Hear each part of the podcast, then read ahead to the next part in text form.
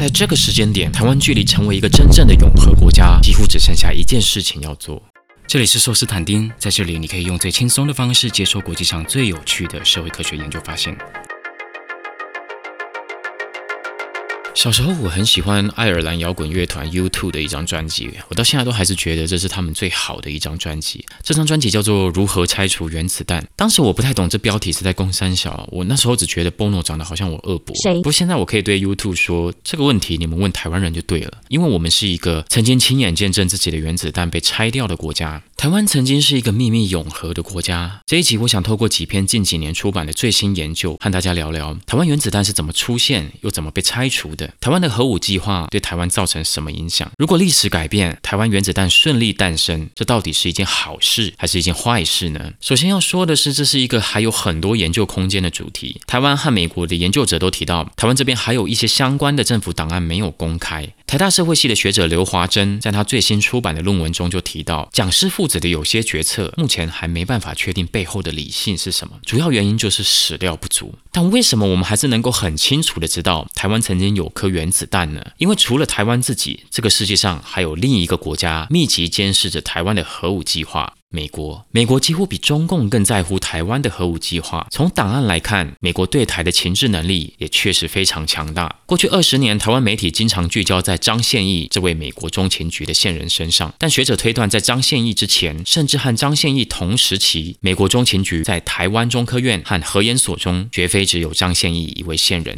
由美国政府和国际原子能总署资助的智库科学与国际安全研究所，在二零一八年出版了一份名为《台湾昔日的核武计》。化的报告，这份报告运用大量解密文件，包括美国情报体系的情搜分析、美国驻华使馆的电报、来台侦查的核能专家的报告，他们甚至亲自和张宪义等关键人物进行访谈。这份报告的主要执笔者是曾经赴伊拉克进行核武调查的核子物理专家 David Albright。Albright、刘华珍以及 CIA 都把台湾核武计划的起点放在一九六四年。一九六四年十月十六日下午，一颗中共内部代号“邱小姐”的原子弹在新疆罗布泊上空爆炸。两千年前的楼兰国上空被一朵在古丝路都看得见的巨大蕈状云笼罩。毛泽东的夙愿成真，他终于握有核武了。毛泽东听到这一喜讯，兴奋之至，欣然赋诗：“原子弹说爆就爆，其乐无穷。”不过，对于让他美梦成真的顶尖科学家们，毛泽东的报答方式相当独特。青海核基地的两弹一星的元勋们，许多人将在几年之内，在毛掀起的文革中，在羞辱和毒打中死去。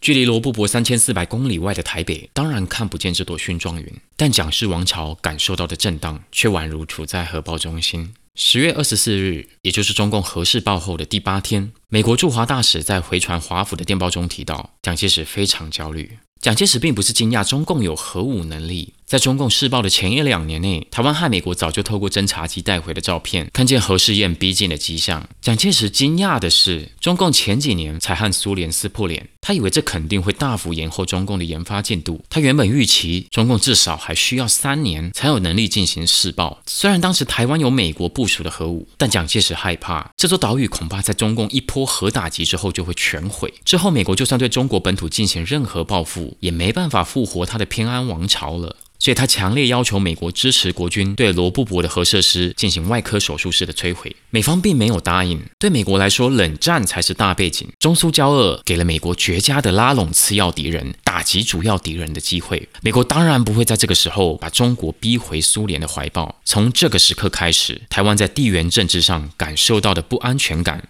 让原子弹在蒋氏父子眼中就像魔戒一样，产生无法抗拒的吸引力。一九六五年初，蒋介石和以色列核武之父伯格曼在日月潭寒碧楼密谈两日。伯格曼建议蒋介石模仿以色列，先建立一个核武统筹机构，并分设核能、火箭、电子三个研究机构，这就是日后中科院的架构雏形。桃园龙潭的乡亲对中科院和核研所这两个机构肯定不陌生。他们在伯格曼访台后的三年内陆续成立，这是催生台湾原子弹最重要的两个机构。伯格曼访台的同年，蒋介石将他的长子提拔为国防部长，同时把统筹核武计划的任务交到蒋经国手上。刘华珍的研究告诉我们，蒋经国在这一年确立了台湾核能研究以军事用途挂帅的路线。在之后的二十几年里，政府预算集中投入在研发核武上。这在未来将造成一个后果：台湾的民用核能，也就是核电开发，会远远落后于同时起步的韩国。一九六六年，新竹计划开始。新竹计划设定五到七年内完成核武研发，显然过于造进。当时台湾瞄准了西德西门子公司的一座五十兆瓦的重水反应炉，西门子的报价是五千万美金。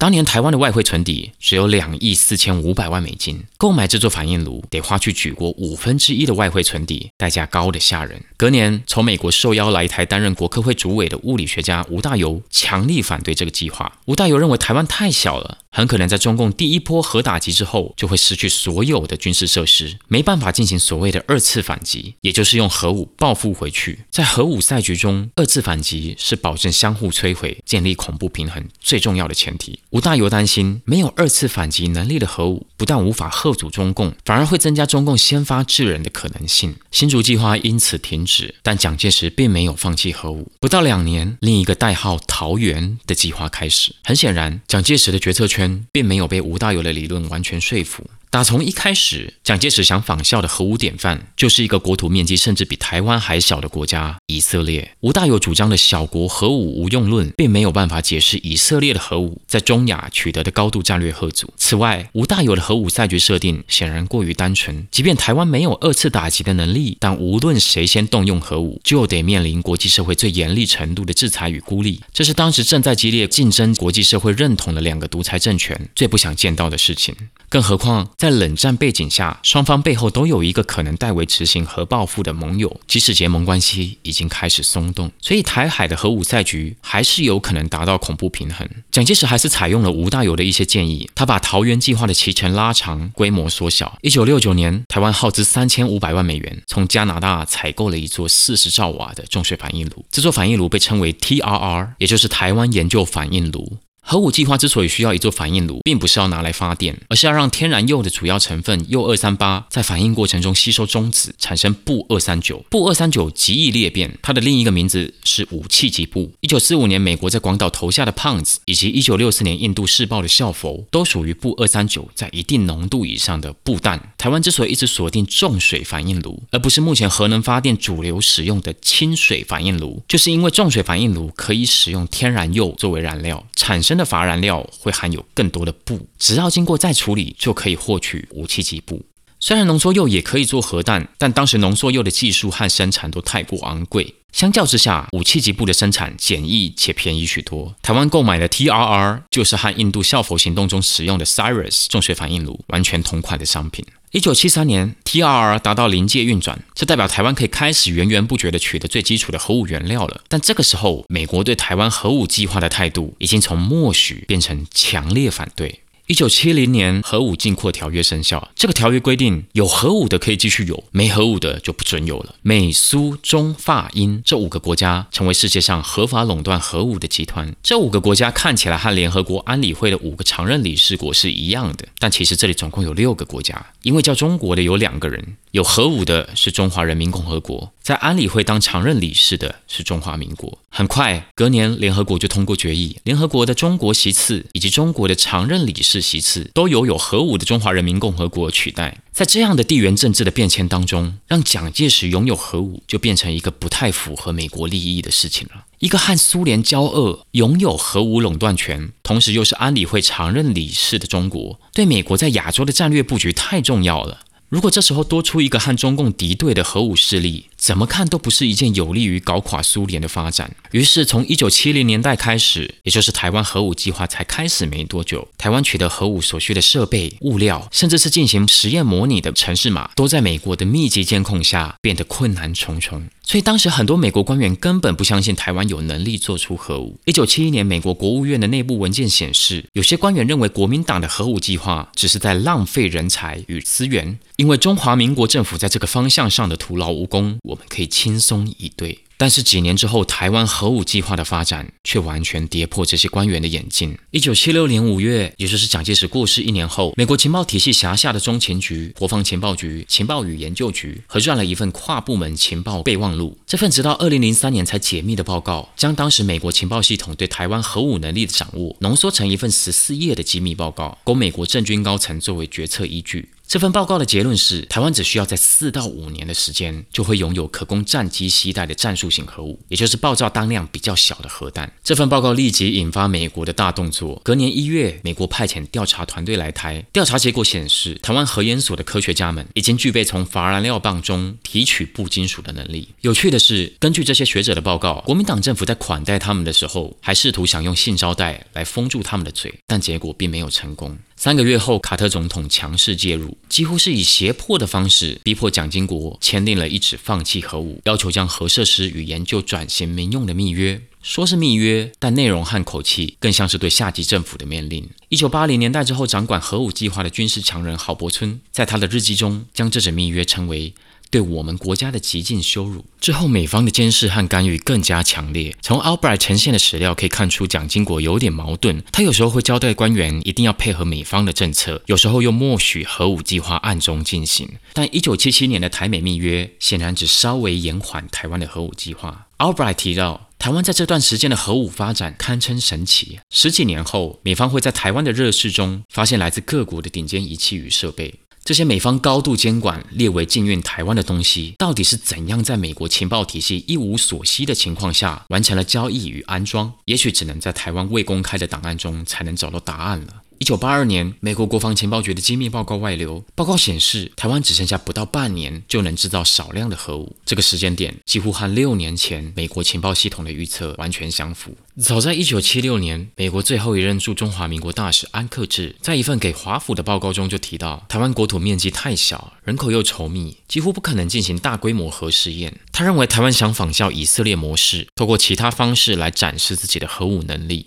九年后，安克志的预言成真。一九八五年，中科院在屏东九鹏基地进行哑铃界核试验，以天然铀代替武器起步，避免核弹陷入超临界的失控连锁反应。这是替代大规模核试爆的最佳方式。当时的核研所副所长张宪义并未亲自到场，但他的同事告诉他，这次试验空前成功。台湾的科学团队验证了从电控到爆轰的各项环节，他们将这次试爆搜集的数据全都回传模拟小组，以求将参数调整得更加完善。在这个时间点，台湾距离成为一个真正的永和国家，几乎只剩下一件事情要做。台湾由于受到美方施压，一度停止地对地弹道导弹的研发，所以台湾原子弹并不是设计成大型的战略性核武，而是用战斗机携带的小型战术性核武。中科院一直打算把核弹头挂载在 F 十六改造的金国号上，但当时金国号的续航不足，还需要时间改善。Albright 的报告显示，最晚在一九八九年，金国号的核武飞行测试就会完成，届时台湾会拥有在上海和南京以南的中国东南沿海城市投放战术性核弹的能力。就在台湾原子弹诞生的前一年，它被美国拆除了。一九八八年一月十五日，美国拆弹团驱车直入中科院，将核武相关的顶尖设备投入地下的热室，并且用水泥灌浆，用量之巨，动用了五十车次的水泥车。拆弹团同时将 TRR 中的重水抽出，移回美国。核研所的科学家们在现场亲眼看着自己毕生的心血化为乌有，许多人流下眼泪。台湾原子弹在进度条达到百分之九十九的时候安装失败，但这也太奇怪了吧？美国的拆除过程怎么可能这么顺利？对台湾来说，就算你的弹弹露出来被发现了，你已经否认了二十五年，继续装死不就好了？而且中科院跟核研所又不是六福村，哪有可能随便来一群人就可以驱车直入，还可以动用五十车次的水泥车？这可是当时军方机要重地耶。过去二十几年来，台湾的媒体经常把核武计划功亏一篑的最大原因归咎在叛逃的核研所副所长张宪义身上，但张宪义并非根本原因。张宪义是一个原本非常支持台湾永和的鹰派科学家，他在一九八四年正式被 CIA 吸收。张宪义说，当时核研所的学者到美国开研讨会，在饭店房间接到陌生的邀约电话，并不是什么新鲜事，他也不例外。一九八一到八二年间。张宪义在美国和中情局人员吃过几次饭，CIA 的探员极力盛赞张宪义的学术成就。张宪义说，他在台湾很少感受到这样的备受尊崇。中情局人员也反复向张宪义动之以情，他们说美国希望东北亚稳定，永和很可能会让台湾人首当其害。难道你要助纣为虐吗？之后，张宪义每两到三个月会到士林市场附近的中情局藏匿点和他的窗口见面。这段期间，他也反复接受美方测谎，因为美国也怕他是双面间谍。一九八四年，张宪义彻底放弃了过去的鹰派立场，正式成为中情局线人。张宪义在访谈中提到，八零年代之后，核武计划开始被宫廷派的郝柏村掌控，这是他决定叛变的主要原因之一。他和美国都察觉到郝柏村的野心。张宪义说，他害怕一个被军事强人挟持的核武会让台湾陷入军人专政的深渊之中。但是张献义作为间谍，只能让美国知道台湾核武计划的进度，让美国知道该何时拆弹。但就像我前面提到的，张献义并没有让台湾总统承认核武的能力，他也没有授权美方在台湾军事重地大兴土木的权利。美方之所以能够顺利拆弹，我认为 Albright 提到了一个很根本的原因：台湾当时的政治情势。美国的拆弹作业发生在蒋经国死后的第三天，并非巧合。这场拆弹作业早在1987年下半年就开始酝酿。美国知道蒋经国重病在床，即将不久人世，蒋经国诸子并无可继承者，蒋氏王朝二世而亡。当时国民党内的斗争激烈，合法的继承人是副总统李登辉，但郝柏村掌握军权，又是核武计划的掌控者。独裁者倒下后，经常发生的政局动荡，俨然。就要在台湾上演。李登辉知道要赢得这场战争，他需要取得美国的支持。就这样，历史的偶然性给美国造就了一个绝佳的拆除台湾原子弹的机会。美国开出的交换条件之一是李登辉必须支持美国的拆弹行动。对于这个自己从头到尾都没有参与，现在被政敌把持的核武计划，李登辉找不到不妥协的理由。